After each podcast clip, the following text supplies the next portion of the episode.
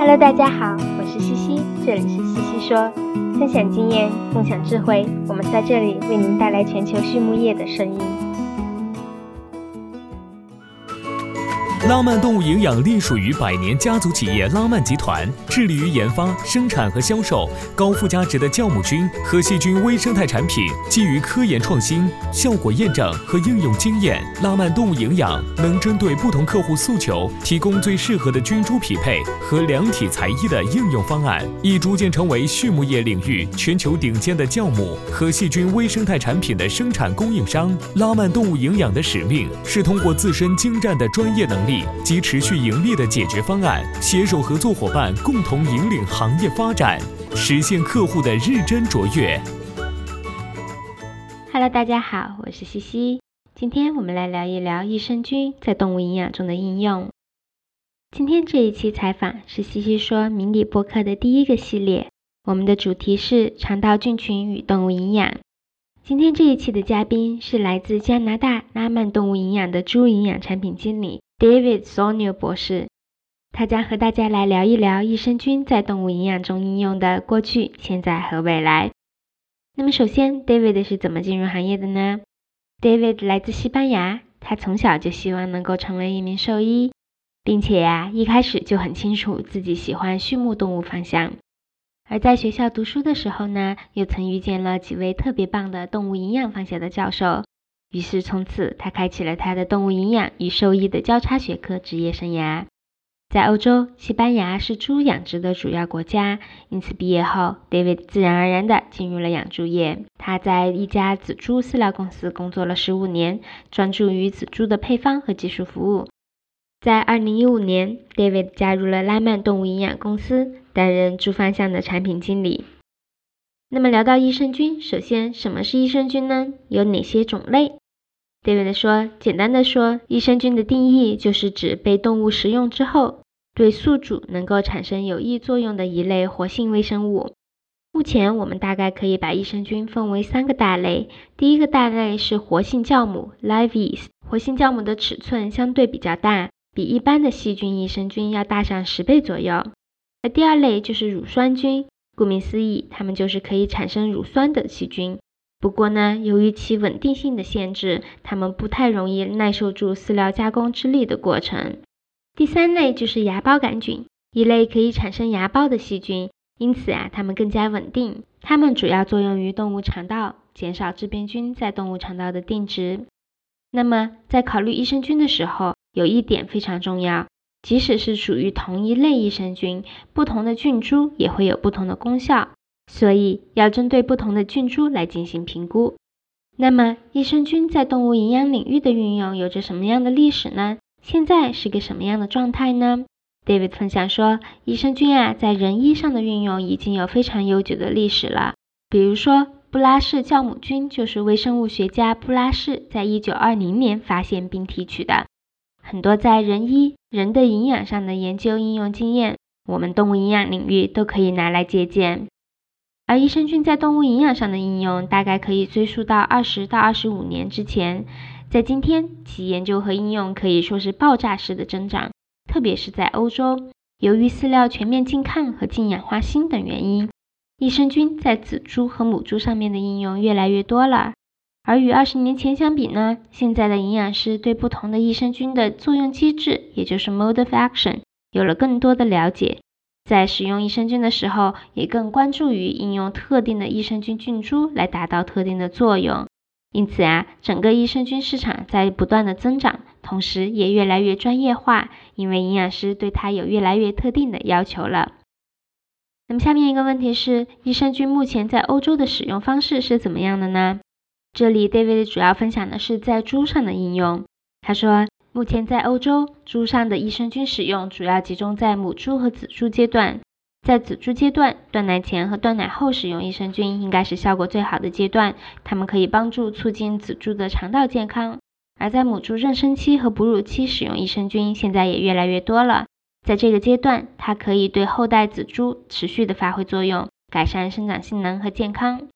而从地理和市场上来说呢，北欧地区在母猪上使用的比较多一点。其他地区，比如说在西班牙，则紫珠上使用的更多一点。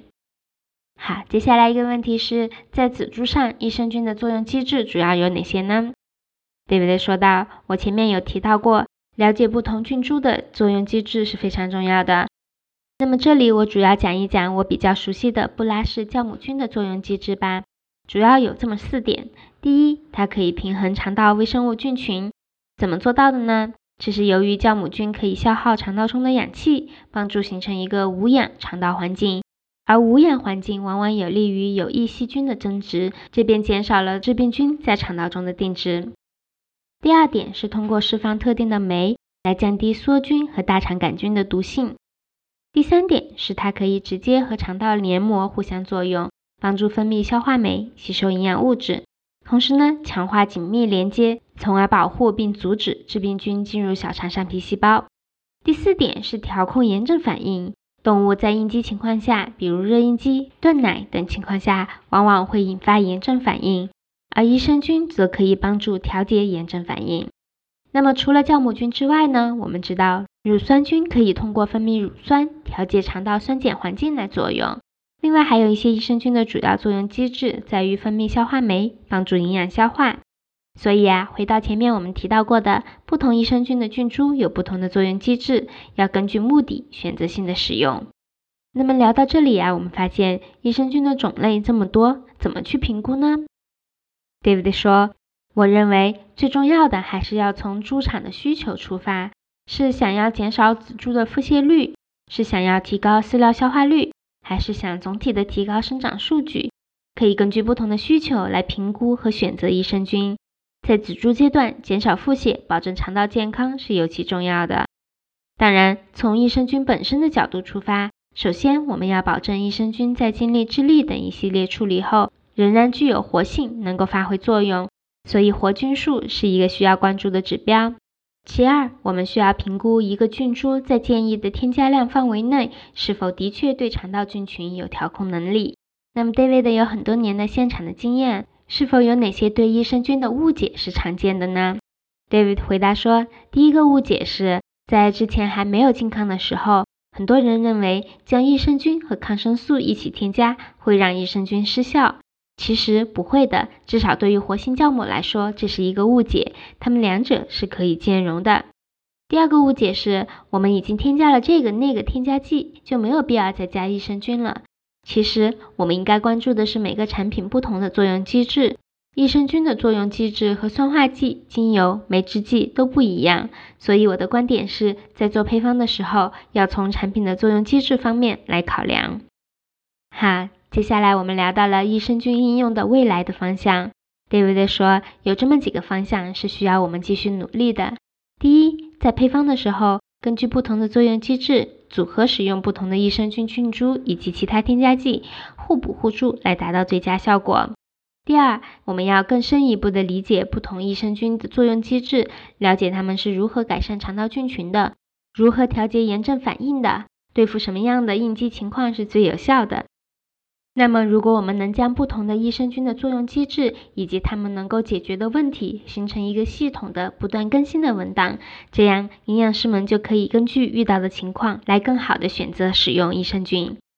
第三个很有意思的方向是母体微生物的应激效应，我们要更全面的去研究和理解在母猪上使用益生菌对仔猪断奶前后乃至后期生长健康的影响。聊到最后，David 总结说。当前啊，我们面临了很多的压力：欧洲全面健康的压力、动物福利的压力、可持续发展的压力。营养师的工作也与以前大不相同，对跨学科的了解和理解越来越重要了。那么回到益生菌身上，正确有效的使用益生菌，更好的理解其作用机制，帮助猪儿们健康成长，应该是应对当前行业压力一个不错的工具。最后，David 分享了他最喜欢的书。他推荐的这本专业书籍是 Peter McDonald 的《动物营养学》。他喜欢的两本非专业书籍，一本是《高效能人士的七个习惯》，一本叫做《文化地图》。最后一个问题，您认为是什么使成功的行业精英与众不同呢？David 说，在这个时代，专业知识当然非常重要，不过知识总是可以不断学习的。我认为最重要的其实不是知识本身。而是乐于助人，有同理心。能够站在别人的角度理解问题、帮助他人的能力和心态。好，今天的西西说就到这里，谢谢大家，我们下期再见。